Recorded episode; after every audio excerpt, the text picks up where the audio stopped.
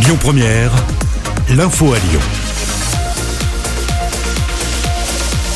Bonsoir à tous. Dans l'actualité ce mercredi, cette nouvelle allocution d'Emmanuel Macron, elle est prévue à partir de 20h ce soir à suivre en direct à la télévision. Le président doit faire le point sur la situation sanitaire en France à la suite d'un nouveau conseil de défense qui se tenait ce matin. Des annonces sont attendues concernant de nouvelles mesures dans les départements les plus touchés comme le Rhône.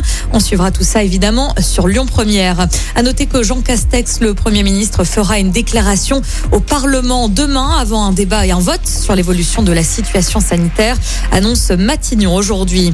Retour sur cette fête improvisée sur les quais de Saône à Lyon. Plus de 300 personnes se sont rassemblées hier soir malgré le couvre-feu. La préfecture du Rhône souligne un rassemblement irresponsable et inacceptable, je cite.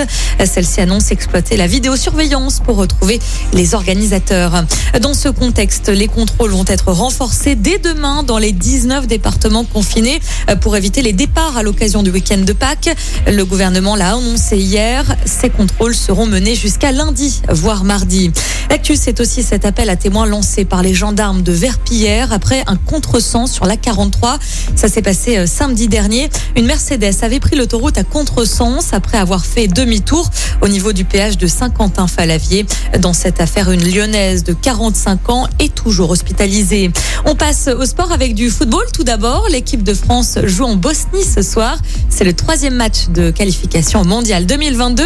Le coup d'envoi est donné à 20h45. Du basket à suivre également avec la Coupe d'Europe pour l'Asvel. Les villes urbanées se déplacent à Moscou. Le coup d'envoi est à 19h. On rappelle que l'Asvel est déjà éliminé de cette compétition européenne. On termine avec un mot de musique. On apprend un nouveau report ce mercredi. Il s'agit du concert de Sting qui devait avoir lieu cet été dans le cadre des printemps de Pérouge. Euh, L'artiste se produira finalement le 29 juin 2022.